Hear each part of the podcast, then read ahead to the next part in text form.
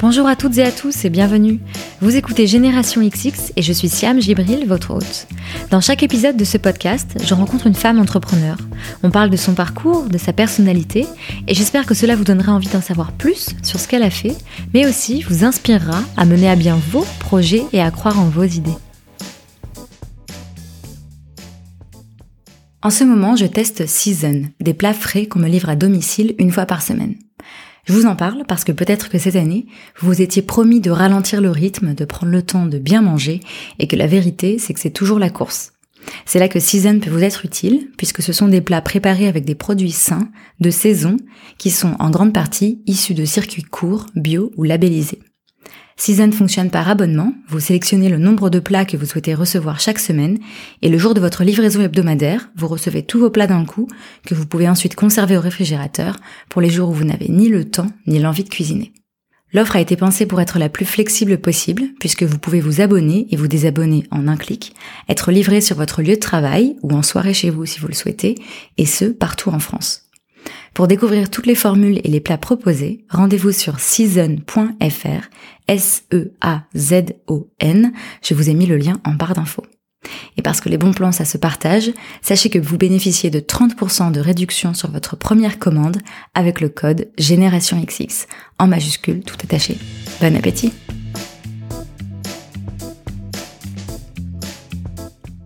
Aujourd'hui, j'ai le plaisir de recevoir Jade Francine, cofondatrice de WeMaintain, la start-up de la maintenance d'ascenseurs. Vous vous demandez comment Jade en est venue à s'intéresser à ce secteur, c'est ce qu'elle nous raconte dans cet épisode. Avant cela, Jade partage les rêves qu'on avait pour elle lorsqu'elle était plus jeune, du moment clé qui a marqué ses études et de ses cinq ans passés à vivre en Chine. Jade nous parle aussi de ce que lui ont apporté ses origines indiennes et de l'importance de la valeur travail. Dans cet épisode, on parle beaucoup d'intérêt général, d'équité, d'impact, et Jade nous explique en quoi sa mission chez WeMaintain est porteuse de sens et va au-delà du secteur, a priori peu sexy, des ascenseurs. Avant de vous laisser découvrir ce nouvel épisode, sachez juste que WeMaintain recrute et que le lien avec les offres se situe en barre d'infos. Je vous le dis car après avoir écouté Jade, nul doute que certaines et certains d'entre vous auront envie de la rejoindre. Très bonne écoute Bonjour Jade. Bonjour Siam. Comment tu vas? Très bien. Merci beaucoup de m'accueillir chez toi. Ouais, Pour commencer, je voulais te demander à quoi tu rêvais quand tu étais plus jeune, comment tu te projetais plus tard? J'ai pas énormément de souvenirs euh, de mes rêves d'enfant en tout cas, Mhm. parce que je pense que je me je me l'autorisais pas beaucoup. Mhm. En revanche, on avait beaucoup de, de, de rêves pour moi, notamment parce que j'étais une bonne élève, bien appliquée. euh. Du coup, on, on projetait que j'allais un peu intégrer la haute fonction publique. Enfin, c'était euh, un peu le ce qu'on prévoyait pour moi, mais je me souviens pas avoir euh, des petits rêves d'enfant enfouis. euh. Si, il y a quand même quelque chose qui m'attirait beaucoup, c'était l'étranger. Mhm. Ça, c'était quelque chose, euh, de par mes origines familiales, que j'avais toujours eu en tête. En fait, j'ai- non, j'avais, j'avais pas spécialement. C'est hyper triste à dire, mais euh, je le dis. euh, j'avais pas de truc pas de- qui me drivait. euh, non, parce que souvent on lit, on entend, oui, moi quand j'étais petite, je voulais faire ça. Aujourd'hui, je Mm, fais ça. Non, mm. en fait, euh, non. Je me posais pas trop la question. Je pense que je m'écoutais pas trop. Enfin, je savais pas comment m'écouter en fait. Voilà. Et la haute fonction publique, ça on t'en a parlé quand t'étais au lycée, j'imagine. Enfin, c'est pas un truc qu'on dit à un enfant de Oui, 6 oui, ans. oui. fin collège en fait. À la Mhm. fin du collège, on voyait déjà faire Sciences Po, euh, c'était un peu le truc. Oui, enfin moi, oui, non, moi ce qui me plaisait c'était la diplomatie. En fait, je me souviens parce qu'il y avait ce côté euh, international, haute fonction publique, c'était la diplomatie. Tout ça, ça, ça commence à remonter un peu. C'était il y a- quoi, il y a 13 ans. Non, oui, moi ce qui me plaisait c'était un peu l'idée de la France, euh, la diplomatie, l'intérêt général. euh, Ouais, Mhm. tout ça, ça me plaisait, ça me plaisait bien. Jusqu'au jour où j'ai vraiment rencontré en fait des énarques, des hauts fonctionnaires Ça, c'était pendant ton cursus en sciences politiques. ah, exactement, ouais. Mhm. Fin de deuxième année de Sciences Po. Mhm. Et en fait, voilà, il y a- donc y a des- moi j'ai fait Sciences Po Lille et il y a des anciens de, de Sciences Po Lille qui étaient énarques qui viennent un peu raconter quel est leur quotidien, ce qu'ils D'accord. font. Ouais. Et je les vois, mais je me souviens exactement. Je les vois en amphi, déjà que des mecs. C'est c'est quelque chose moi auquel je suis sensible. Et en fait, euh, boring, mais hyper, euh, hyper, euh, bah ouais, hyper sopo. Ça t'a pas fait rêver, Non, quoi. pas du tout, pas du tout. Euh, ils racontent leur quotidien. Où en fait, je me rends compte que c'est c'est des petites luttes politiques internes. Mhm. Je les, en fait, je les vois pas animés par leur truc. Et ça, c'est quelque chose qui m'a qui me touche en fait quand les gens sont sont impliqués, sont animés et là pas du tout en fait. Enfin je bref donc ils racontent leur truc et je vois autour de moi tout le monde qui dit ah trop bien moi je veux faire ça et donc là je me dis oh, non mais en fait mais c'était c'était physique je me dis en Mhm. fait je ne peux pas faire ça. Enfin genre je fais ça je je meurs en fait je je Et donc en fait, tout ce qu'on avait un peu projeté sur toi et tout ce dont tu avais eu en tête euh, jusqu'ici, ça s'est effondré Ah, d'un à coup. Ouais. Là, je, je me souviens, euh, c'était retour d'anciens élèves. Oui, à ce Ouais. moment-là, je me dis non, non, c'est surtout pas pour moi.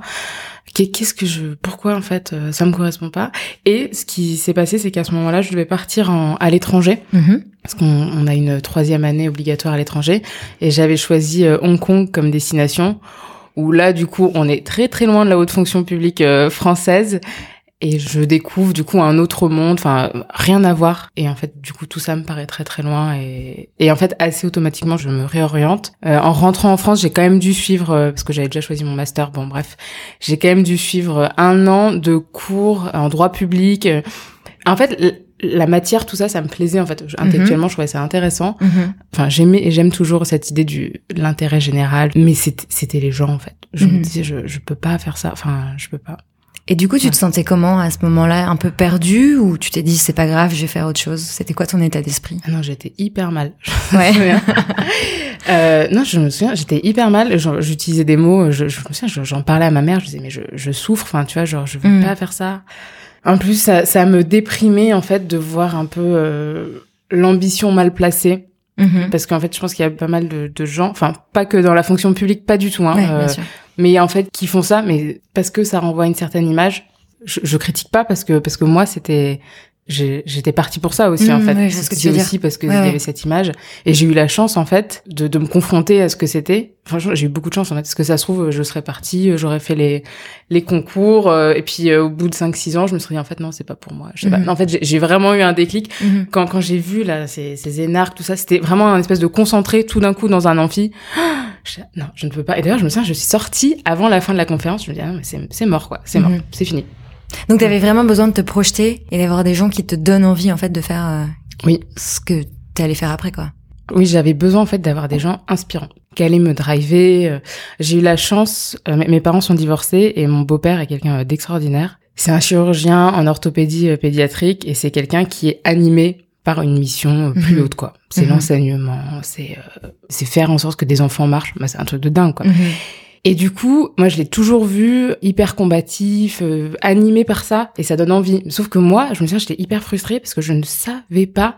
Et en plus, lui me disait, mais parce que j'étais plutôt bonne à l'école et tout, il me disait, mais tu vois, le le monde t'appartient, tu peux faire Mm. ce que tu veux. Et en fait, jamais. Moi, je sais pas. En fait, je ne sais pas. Du coup, je me suis em- embarquée dans ce truc de de fonction publique, mais je, au fond de moi, je je savais pas. Et euh, mais ça, c'est c'est tout le monde. En plus, du coup, tu te retrouves avec plein de gens autour de toi qui te disent ouais moi je sais ce que je veux faire euh, mais très jeune en fait parce qu'en gros on leur met Mhm. le truc dans la tête Mhm. Enfin c'était c'était un peu c'était hyper angoissant. Enfin moi ça m'angoissait en tout cas.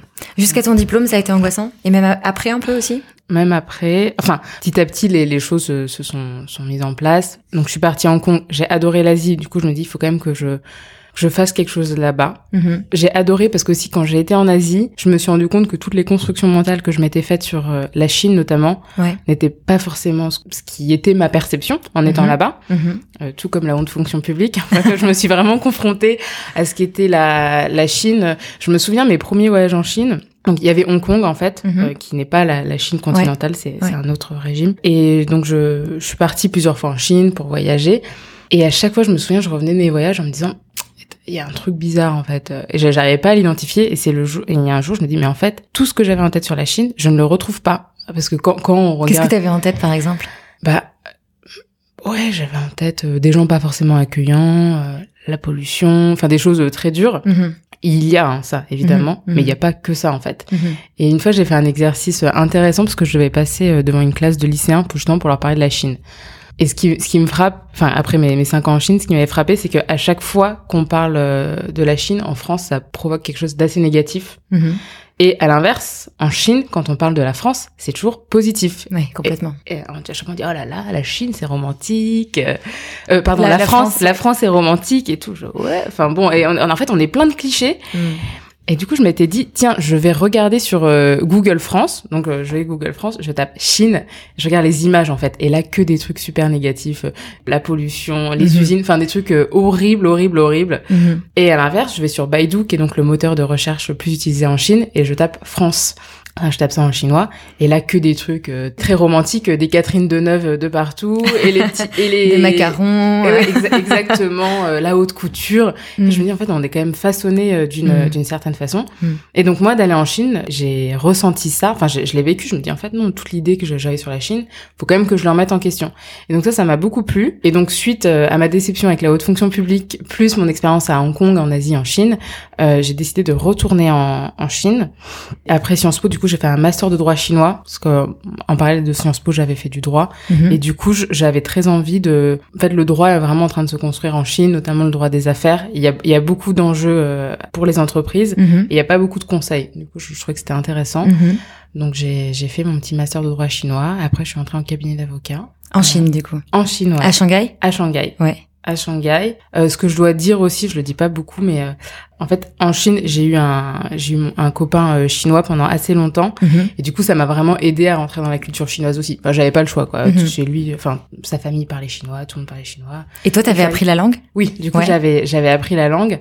Et en fait, j'étais vraiment euh, accompagnée, enfin prise par la main pour Mhm. qu'on m'explique euh, comment ça fonctionne, euh, quels sont les codes, Mhm. pourquoi on dit ça, pourquoi on dit pas ça. Et, et j'avais un, un regard euh, un peu extérieur sur.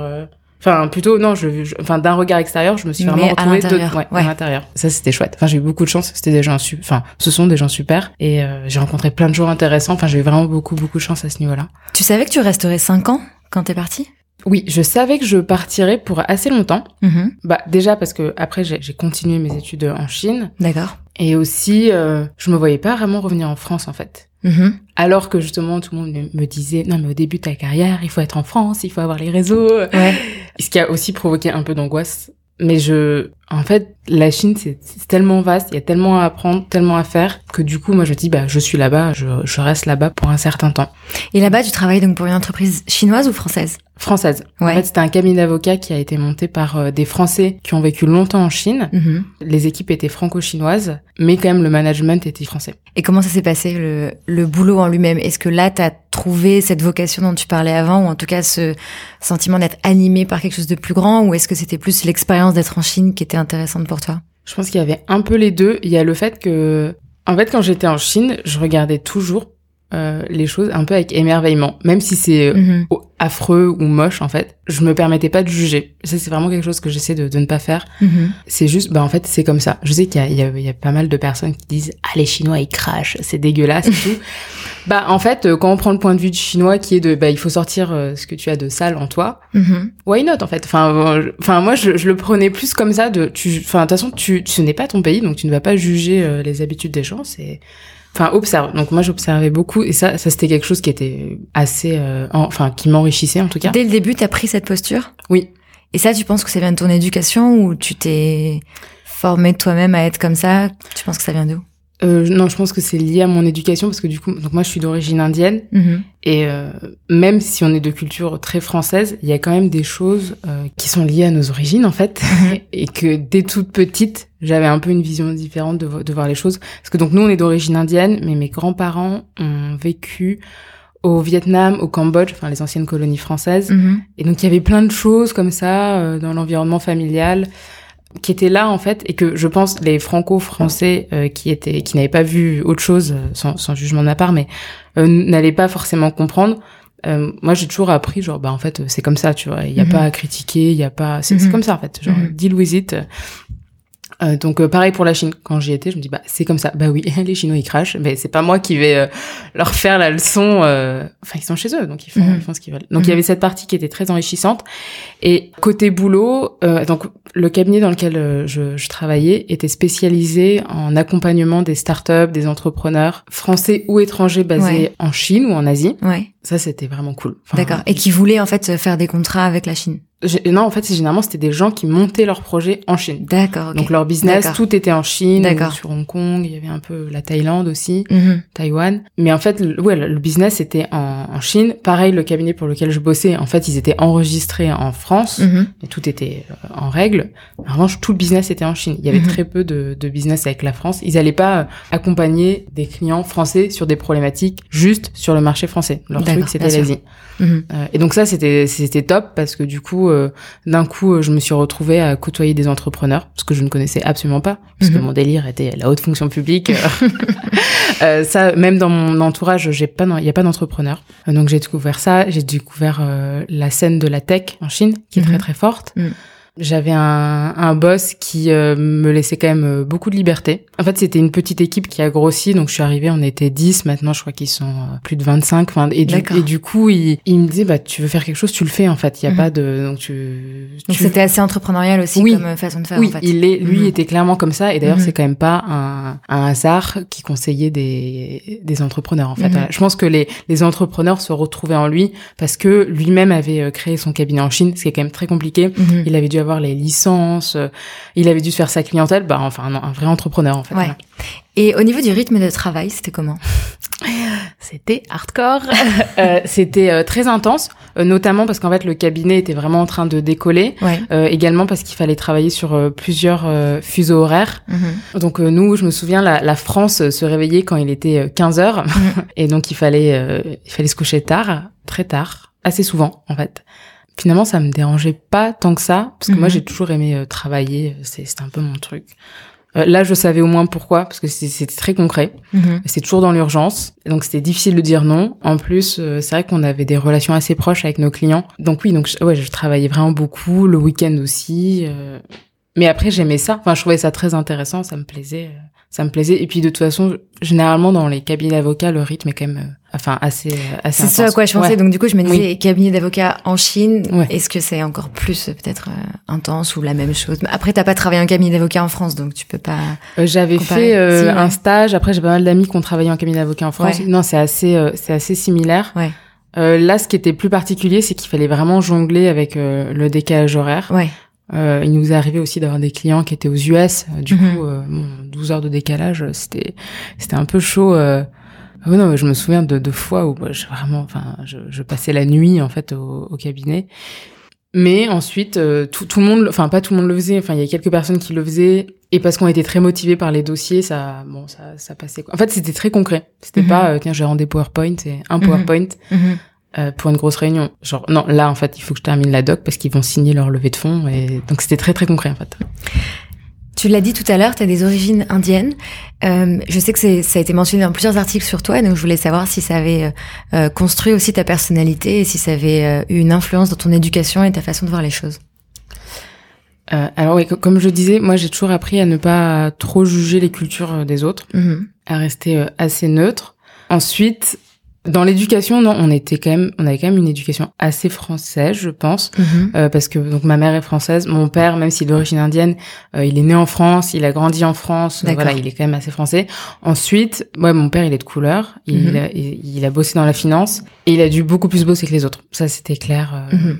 Voilà. Et donc ça, il- on avait la valeur travail qui était le truc à la maison. Moi, j'avais, pas le droit de, j'avais pas le droit de me planter à l'école, quoi. C'était euh, et euh, il y avait un peu toujours ce truc de parce que mon, mon père a, a bien réussi euh, financièrement et donc on avait enfin moi je, parce qu'en plus je suis l'aîné donc j'avais toujours le truc de tu peux pas décevoir quoi et Mhm. euh, et tu peux pas te plaindre on n'avait pas le droit de se plaindre en fait Mhm. c'était euh, faut il faut avancer euh, c'est comme ça euh.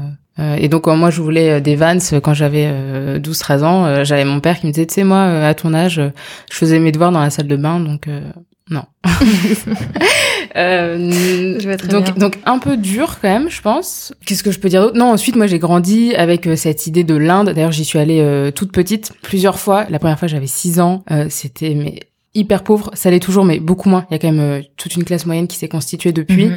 Euh, je me souviens le premier voyage, mais j'avais des visions qui m'ont hanté euh, de gens handicapés, enfin des choses que j'avais jamais vues euh, Mhm. en France, qui me du coup, enfin m'ont fait réfléchir. T'ont quoi. marqué. Ah oui, ça m'a marqué, ouais. Mm. Après, ce qui a relancé un peu le côté indien, c'est que, euh, je crois que c'était il y a dix ans, l'Inde a permis à tous les, les gens d'origine indienne d'avoir une espèce de green card pour revenir en Inde, pour investir en Inde. D'accord. Du coup, on a fait les démarches. Et c'est vrai que c'était euh, c'était rigolo. Enfin non, c'était assez émouvant. Finalement, je pensais à mes arrière-grands-parents qui, eux, avaient fait la démarche de devenir français. Ouais. Et nous, on faisait la démarche enfin, d'avoir un... En fait, j'ai un vie pour l'Inde. Mhm. Et ça, ça c'était cool pour le coup. Mhm. Donc tu passes 5 ans en Chine. Mm. Qu'est-ce qui te fait revenir? Euh, bah, le projet euh, We Maintain, Ouais. évidemment. Euh, je commençais un peu, en fait, à... hum, pas tourner en rond, parce que j'avais une vie euh, très remplie. Mhm. mais je voyais pas trop la finalité de tout ça.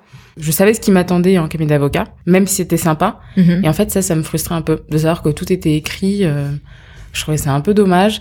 Euh, également, je commençais à bien connaître la Chine. Enfin, même si c'est immense et qu'il y a toujours à Mhm. visiter. En vacances, j'avais pas envie de rester en Chine, par exemple. J'avais Mhm. envie de voir un peu autre chose. Du coup, oui, ce qui m'a motivé, c'est de, de me lancer dans le projet We Maintain. Donc d'abord euh, avec euh, mon premier associé euh, Benoît Dupont, et ensuite que quand notre CTO nous a rejoints, où là, en fait, c'était très clair qu'on allait, euh, on allait rentrer en France. Et donc ce projet, euh, ton futur associé a commencé à t'en parler parce qu'en fait lui travaillait déjà dans le domaine des ascenseurs, puisque aujourd'hui We Maintain, c'est dans le domaine des ascenseurs. Il t'en parle à quel euh, à quel moment?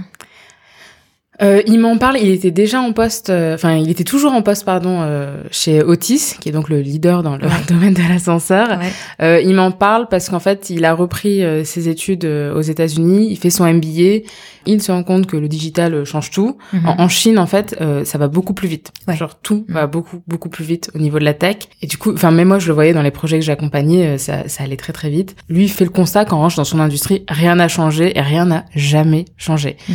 Euh, du coup, il m'en parle. euh, Parce que donc lui il vivait en Chine, donc toi aussi, Oui. et donc il te parle de ça. il me montre en fait les, les prémices du projet.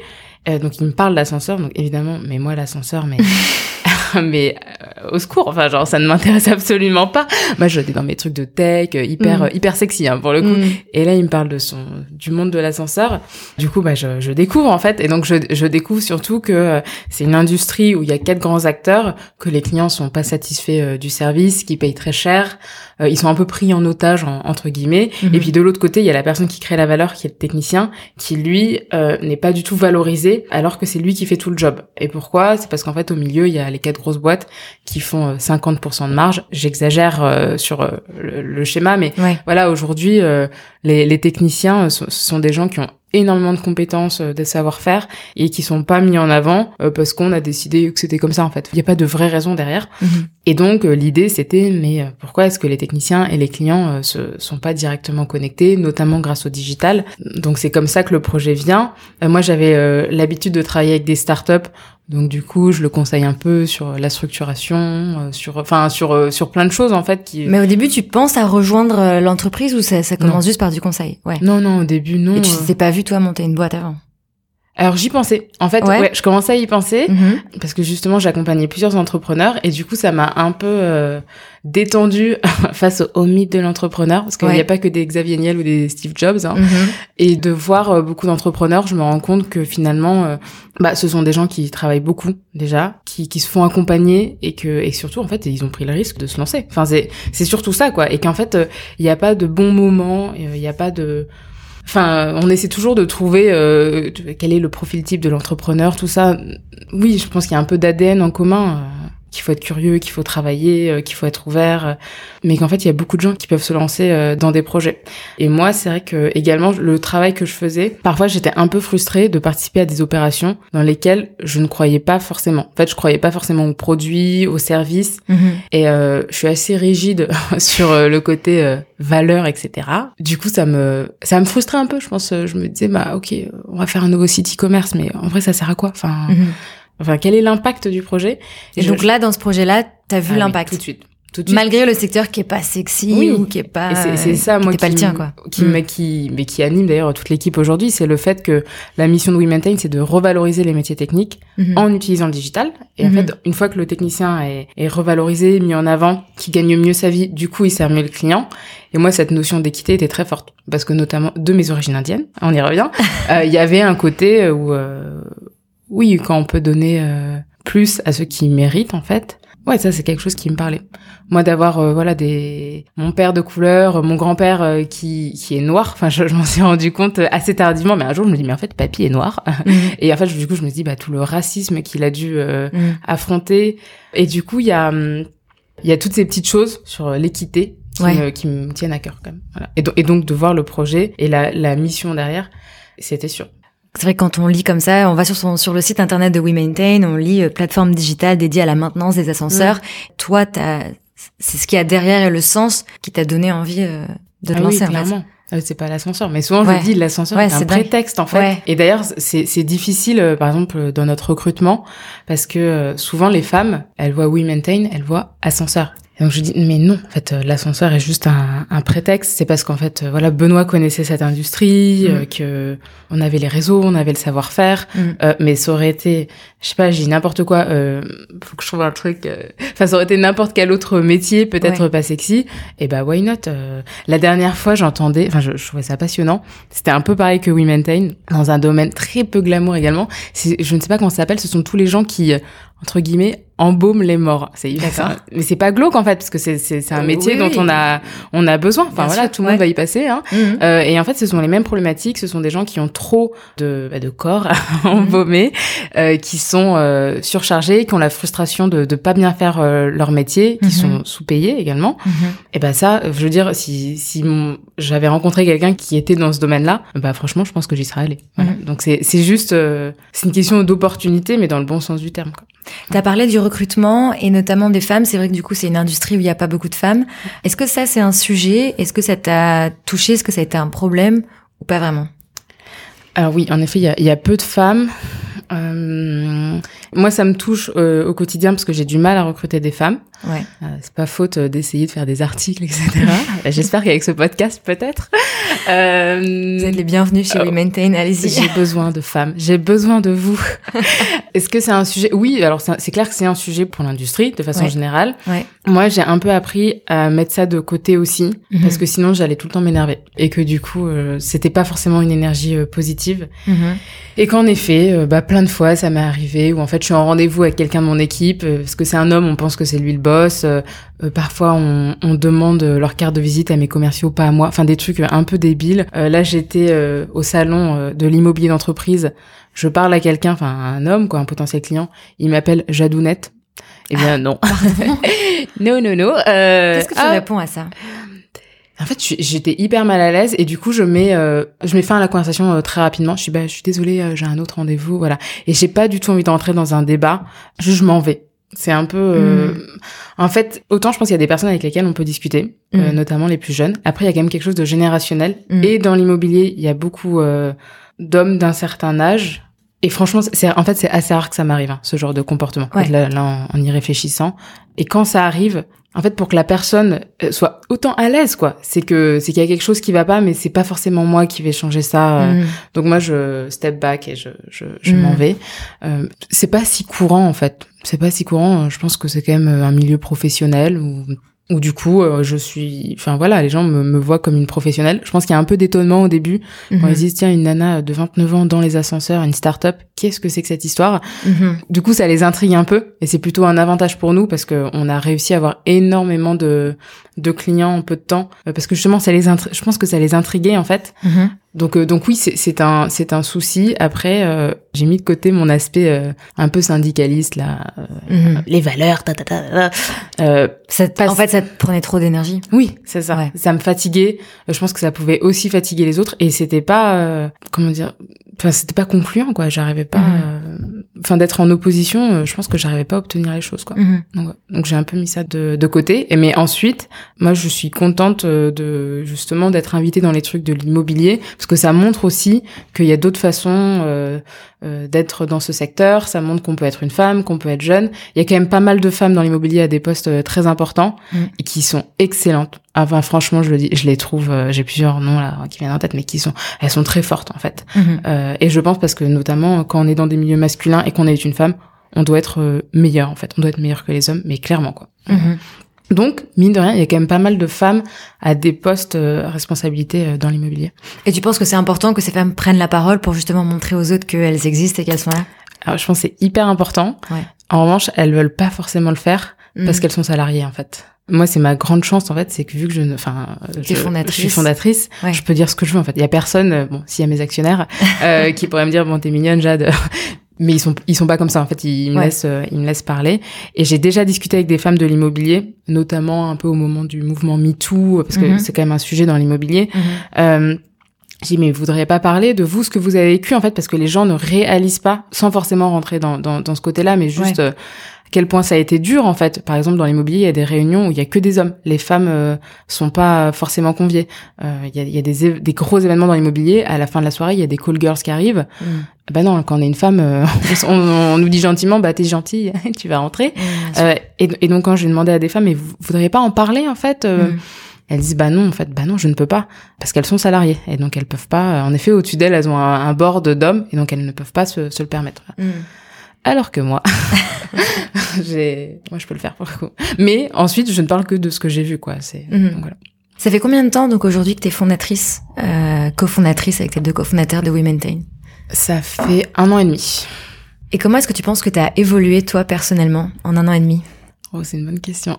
Euh, j'ai appris pas mal de choses en fait pas forcément sur juste sur moi mais sur euh, un peu la nature humaine Euh, euh, notamment de d'être avec des cofondateurs hommes Mhm. J'ai- J'ai vraiment vu les choses euh, différemment. Par exemple, quand on allait pitcher devant des fonds, j'avais des cofondateurs qui étaient très à l'aise et qui prenaient pas mal en fait le fait qu'on les challenge sur euh, leur vision, sur leurs chiffres. Alors que moi, c'est quelque chose qui me faisait un peu flipper. Ça me mettait un peu mal à Parce que l'aise. t'avais l'impression qu'on te remettait toi en question? C'était un peu ça. Ouais. Alors que je voyais qu'eux étaient très tranquilles et qu'en fait, si la personne en face n'adhérait pas, c'était pas grave. Euh, Mhm. donc j'ai- déjà Ouais. j'ai appris ça, d'être tranquille avec euh, sa vision, euh, ses convictions. Mhm. J'ai appris aussi bah, l'adversité, ça j'ai vraiment appris ça et maintenant ça me plaît. Que pareil, avant j'étais toujours dans ma petite zone de confort, enfin même si elle était large hein, cette zone parce que quand on est en Chine, euh, voilà, Oui. voilà c'est pas Mm. toujours, c'était franchement j'ai vécu des moments difficiles aussi, mais parfois bah en fait il faut euh, faut convaincre quoi, il faut convaincre, il faut y aller, il faut pas avoir peur et tant pis si on n'est pas prêt à 100%, faut juste se, se jeter. Moi j'avais ouais j'avais un peu cette tendance, je pense que c'est le truc de bon élève là, Mhm. j'attends d'être prête à 100% Mhm. et ce sera toujours mieux. Non, parfois, il faut juste y aller. Et il faut pas avoir peur ouais, de se confronter aux autres, parce qu'il y a aussi beaucoup de gens qui font croire qu'ils savent beaucoup, qu'ils sont meilleurs. Mais c'est pas vrai. Enfin, franchement, c'est pas. Mhm. on peut en avoir vu beaucoup, c'est pas vrai. Euh, Il y a ça, et le deux- l'autre aspect, c'est, euh, je pense, mon rapport au risque, qui avant, bah, enfin, on y revient toujours, hein, mais euh, j'étais dans ma zone. Le risque était toujours limité en fait. Et ce que j'ai appris euh, en, en montant une, une boîte, c'est que si on prend pas de risque, il y a pas de, on gagne pas pas. Ah non, il n'y Mm. a pas de résultat. C'est Mm. pas, c'est pas possible. Et que parfois, bah, il faut y aller, on prend des risques, mais les, les résultats, euh, ce qu'on obtient, c'est bien plus gros. en fait. C'est quoi comme type de risque que tu prends? Par exemple, quand on a fait notre première levée de fonds, on a eu un premier deal, mais qui n'était pas euh, celui qu'on voulait forcément. Alors en fait, il y avait plus d'argent, mais c'était pas les personnes qu'on voulait. Mhm. Euh, mais il y avait beaucoup plus d'argent. Et en fait, on s'est dit, bah non, en fait, ça nous va pas. Donc on n'y va pas. On a, on a refusé l'offre. Mhm. Euh, mais qui était vraiment une belle offre hein, pour le coup. Euh, mais on s'est dit en fait on prend un, un risque aussi en mettant ces personnes-là au capital. Mais c'était aussi un risque à ce moment-là pour la boîte de dire bah j'ai pas on a, on a on n'a pas de cash quoi. Donc Mhm. euh, enfin après de se retrouver dans une situation où du coup euh, on est un peu à risque, euh, d'un coup euh, bah, ça nous booste, on prend d'autres euh, on est beaucoup plus proactif, on fait plein de rencontres et finalement on a trouvé les bonnes personnes pour entrer au capital avec certes euh, un peu moins d'argent, mais c'était pas ça qui comptait. euh, Enfin, il y en avait déjà assez, mais il y avait pas que l'argent qui comptait, c'était aussi les gens qui allaient rentrer au capital. Enfin, les, les valeurs derrière, tout ça. Ça, Ouais. C'est important chez nous. Peut-être autre chose aussi qui a évolué euh, ces dernières années, c'est ta vision de la réussite. Est-ce que c'est le cas?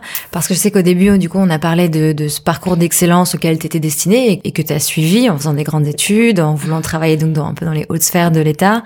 J'imagine que du coup, c'était ça la vision de la réussite. Aujourd'hui, c'est quoi ta vision de la réussite?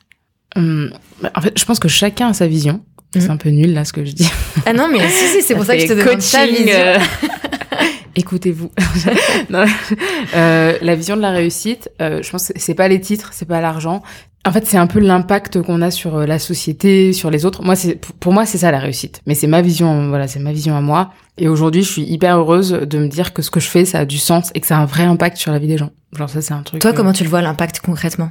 Que tu je as le vois que, euh, je le vois avec euh, les clients qui Mm. sont contents du service euh, qu'on propose. Je le vois avec les techniciens qui gagnent mieux leur vie, Mm. qui sont épanouis, qui sont hyper investis dans leur job. Mais ça, c'est mais c'est dingue. Enfin, vrai, Mhm. souvent quand on les récupère, euh, ils ressemblent un peu à des petits zombies. Ils sont lessivés, mais genre vraiment, ils en peuvent plus. Hein. Souvent, les très bons techniciens dans le monde de l'ascenseur, en fait, ils sont tellement utilisés et sous pression qu'à un moment, ils sortent du monde de l'ascenseur, alors qu'ils sont excellents. D'accord. Et là, on les revoit euh, de nouveau euh, motivés, euh, force de proposition. Enfin, c'est franchement, c'est ouf. Ça, Mhm. ça, ça, c'est assez ouf. Ensuite, l'impact, bah, avec avec l'équipe aussi. Maintenant, on est 16 d'avoir euh, donc euh, 15 personnes qui sont toujours euh, motivées, alignées, qui n'ont pas tu- peur Ouais. face à la difficulté. euh, ça, c'est quand même assez fort, quoi. Comment tu te sens justement maintenant d'être euh, d'avoir des employés et d'être aussi responsable de d'eux? Parce qu'il faut que tu leur payes un salaire à la fin du mois, il faut que Oh, comment tu L'URSSAF, si vous m'entendez. Euh, ça, c'est pas juste moi, hein, c'est We Maintain de façon générale. Ouais. On voit pas du tout le pouvoir, entre guillemets, comme quelque chose qui appartient à une ou quelques personnes. On se dit pas du tout, euh, c'est Benoît qui est CEO, Tristan qui est CTO et Jade qui est CEO qui décide. Absolument pas. Mhm. D'ailleurs, on a beaucoup, beaucoup de réflexions là-dessus en ce moment, sur en fait, comment plus structurer le fait que chez nous, en fait, c'est vraiment les employés qui ont le pouvoir dans le sens, euh, voilà, on a un objectif à atteindre, l'objectif il est clair, et après, à chacun de s'organiser pour le faire, d'être force de proposition. Mhm. Les gens sont très, très autonomes, c'est quelque chose qu'on demande chez nous, euh, ils sont très responsabilisés. C'est eux, en fait, chacun a un peu le pouvoir, en fait, le pouvoir il est pas euh, aux mains euh, d'une personne. Donc moi, je me vois pas du tout comme euh, la patronne, absolument pas. Enfin, c'est... Euh, je suis plus là un peu en mode euh, coach entre guillemets Ouais. finalement Euh, pas coach mais euh, voilà s'il y, y a besoin de quelque chose je suis là Tu donnes l'orientation. Voilà. Ouais. exactement mais ensuite c'est pas moi euh, ni Benoît ni Tristan qui va dire on fait ça comme ça Mhm. Euh, jamais et c'est quelque chose qui ne marche pas on ne donne pas d'ordre quand on fait confiance aux gens qui sont dans un environnement bienveillant les gens savent en fait ce qu'ils doivent faire. Enfin, chez, chez Maintain, c'est très clair quelle est la mission, qui est donc de valoriser les, les jobs euh, techniques. Mhm. Les objectifs financiers sont assez clairs aussi, Mhm. c'est très très clair. Et du coup, chacun sait en quoi il est bon et Mhm. qu'est-ce qu'il peut faire pour atteindre euh, ce but-là. Et donc, c'est très rare que j'ai à rappeler quelque chose à quelqu'un. Non, les gens, les gens, les gens le font. Est-ce que tu as des inspirations particulières sur ces sujets de euh, management, euh, d'organisation d'entreprise, ou est-ce que c'est plus une des discussions que tu as avec tes associés? On a beaucoup de discussions, alors pas seulement avec les associés, aussi avec euh, l'équipe. Avec l'équipe, ouais. Ouais. On essaie de partir, euh, enfin pour l'instant on a réussi d'ailleurs, tous les trimestres on part euh, deux trois jours D'accord. où on échange entre nous euh, sur ce qui va, ce qui va pas, qu'est-ce qu'on peut améliorer, sur comment ils se voient, pourquoi ils ont rejoint le projet. Et clairement, enfin moi ce qui m'émerveille à chaque fois, c'est que quand on regarde We Maintain, il y a des profils euh, de tout type. Alors Mhm. on a des gens qui viennent des grands groupes, d'autres qui sont des autodidactes, notamment dans les développeurs. Euh, Il y en a qui viennent de la start-up, euh, il y en a qui ont fait des grandes écoles, il y en a qui n'ont pas fait d'école. Enfin, il y a de tout. Et ce qui est assez hallucinant, c'est le fait qu'ils soient alignés sur ce qu'il faut faire et que quand je les vois, mais c'est des gens qui se seraient jamais rencontrés en dehors de We Maintain en fait. Et quand je les vois, Mhm. j'ai l'impression qu'ils se connaissent euh, depuis toujours, Mhm. même un peu trop parfois. non mais ils sont, non mais ils sont, non non mais c'est c'est c'est c'est c'est ouf. hein. Enfin vraiment, moi je, je je trouve ça hallucinant et je pense que ça fonctionne bien parce que justement on a ces échanges entre nous sur euh, qu'est-ce qu'on veut faire en fait de- du projet, euh, qu'est-ce qu'on veut mettre en place Mhm. et qui sont très impliqués dedans. J'allais te demander justement si tu avais un conseil à partager sur le recrutement, qui est un enjeu hyper important quand on monte une boîte, c'est de Ah bien oui. s'entourer. Est-ce qu'il y a, je sais pas, quelque chose que tu as appris que tu aimerais partager sur ce sujet? Euh, Il y a plusieurs choses. Alors, la première chose, c'est qu'on ne fait jamais un recrutement dans l'urgence. Mhm. C'est le meilleur, euh, je pense, c'est le meilleur moyen de faire un mauvais recrutement. Mhm. Euh, deuxième aspect, c'est il y a un doute, il n'y a pas de doute. Quand on doute d'un candidat, bah, c'est qu'en fait c'est pas bon. Mhm. Et après, euh, faut prendre le temps. Nous, on prend beaucoup de temps. euh, donc, en, en fait, bah, notamment sur euh, le fait de responsabiliser les équipes, c'est que en fonction des départements, c'est un bien grand mot, mais en, fait, par exemple, si on a besoin d'un commercial, je vais dire aux commerciaux, bah, vous vous faites passer, vous trouvez quelqu'un, vous faites passer les entretiens, et puis nous, on vient valider en, en dernier. Euh, ce qu'on va vraiment regarder, c'est est-ce que la personne euh, match avec les trois cultures, euh, les trois valeurs, pardon, de, de la boîte. Mhm. Mais généralement, les, les gens de la boîte incarnent tellement ces valeurs que c'est rare qu'il y ait un gros décalage. Mhm. Mais le, oui, un, un conseil, c'est de vraiment prendre le temps euh, d'impliquer euh, les équipes, puisqu'au final, c'est ces gens-là qui vont bosser, euh, Mhm. enfin, qui vont passer plus de temps avec euh, avec la personne. Mhm. Et puis oui, ici, essayer quand même de faire rentrer des profils euh, assez divers, euh, parce qu'on parle souvent de diversité euh, femmes, Ouais. mais je pense qu'il y a Ouais. autre chose. Hein, il y a aussi Bien sûr, euh, des parcours, des diplômes, Exactement. ou pas de diplôme, euh, exactement. des âges aussi. Oui, oui, oui, bah, clairement. Non, mais, Ouais. mais oui, clairement. Nous, chez nous, elle a- la- le plus jeune à 22, le plus âgé à 46. Ah ouais. Ouais, donc ils ont des façons de voir euh, totalement différentes. Et c'est ce qui fait que ça, ça marche bien, parce qu'ils sont alignés derrière sur euh, pourquoi ils sont là et ce qu'ils ce qu'ils doivent faire. Mhm. Est-ce qu'il y a des choses qui t'ont inspiré récemment, que ce soit euh, des livres, des films, une rencontre, quelque chose que tu voudrais partager? Ouais, j'ai des périodes, genre euh, livres. Euh, quand j'étais mhm. en Chine, j'ai plein de trucs sur la Chine. En Inde, j'ai plein de trucs sur l'Inde. Mhm. euh, j'ai une période où je regardais plein de TED. Voilà, donc ça, ça m'inspire. En fait, j'ai des périodes inspiration, quoi. D'accord. Euh, et en ce moment, et eh ben en ce moment, euh, mon inspiration, c'est plutôt les gens, en fait, mhm. les femmes entrepreneurs, justement. C'est un peu cliché de dire ça dans ce podcast. J'avais pas dicté la réponse. Non, non. Mais en fait, je me suis rendu compte il y a pas très longtemps que j'avais besoin de voir euh, d'autres femmes qui mhm. elles aussi montaient des projets, pas forcément dans la tech, mais juste euh, des projets en fait. Mhm. Du coup, euh, oui, il y a, ouais, c'est, là, c'est ce qui me motive en fait aujourd'hui. C'est de, c'est de voir des femmes qui montent des projets, de les rencontrer, d'échanger. donc notamment Shanti qui est passé, qui est chez toi. Ouais. j'ai Alice Zaguri que j'apprécie beaucoup. Mm. Émilie de Vespod. Je sais pas si elle est. Ouais, ouais. ouais, je connais. elle est pas encore passée dans le podcast, mais euh, bientôt. Ah bah, j'espère qu'elle va bientôt passer. Ouais. ouais. Euh, et ben ça, ça, ça, ça m'inspire. Les, les deux nanas de Fempo aussi. Enfin, mm. en fait, de voir euh, des femmes qui sont à fond dans leur projet, qui, en fait, qui sont vraiment investies d'une mission, ça c'est quelque chose qui me motive en fait euh, moi-même en fait. C'est marrant parce que, oui, pardon, vas-y. Ce qui me plaît quand je vois des femmes euh, qui montent des projets, c'est que généralement il y a moins d'histoires d'ego en fait. Mhm. elles font ça pour une cause plus haute entre mhm. guillemets alors que souvent, quand je, je, rencontre des hommes qui montent euh, des projets, il y a quand même un, un côté euh, un peu réussite personnelle, ce que les gens vont penser. Je pense que les femmes, dans... parce que c'est très dur en fait d'être une femme euh, dans le monde de l'entrepreneuriat, elles ont un peu mis ça de côté. Elles ont l'habitude d'être très très challengées, etc. Et du coup, elles elles vivent pour leur mission, quoi, entre guillemets. Mm. Et donc c'est pour ça que j'aime bien j'aime bien voir ces profils-là. C'est marrant parce que ça reboucle avec ce que tu disais tout à l'heure. Est-ce que t'as pas trouvé justement dans ce, ce fameux amphi de Sciences Po quand t'as vu les gens de l'ENA qui ah travaillait pas pour enfin qui était pas animé par euh, ben, je trouve ça triste ouais. mais en fait je trouve ça hyper triste. Oui un des un des constats et c'est aussi pour ça que je me suis lancée dans We Maintain c'est que la vie est très courte en fait. Et qu'on fait souvent des mm. des plans sur la comète tout ça mm. je me souviens de Noël dernier je regardais les albums photos et je me dis ah ouais en fait ça passe vite. Non mais mm. non mais enfin sans être alarmiste mais ça passe vite.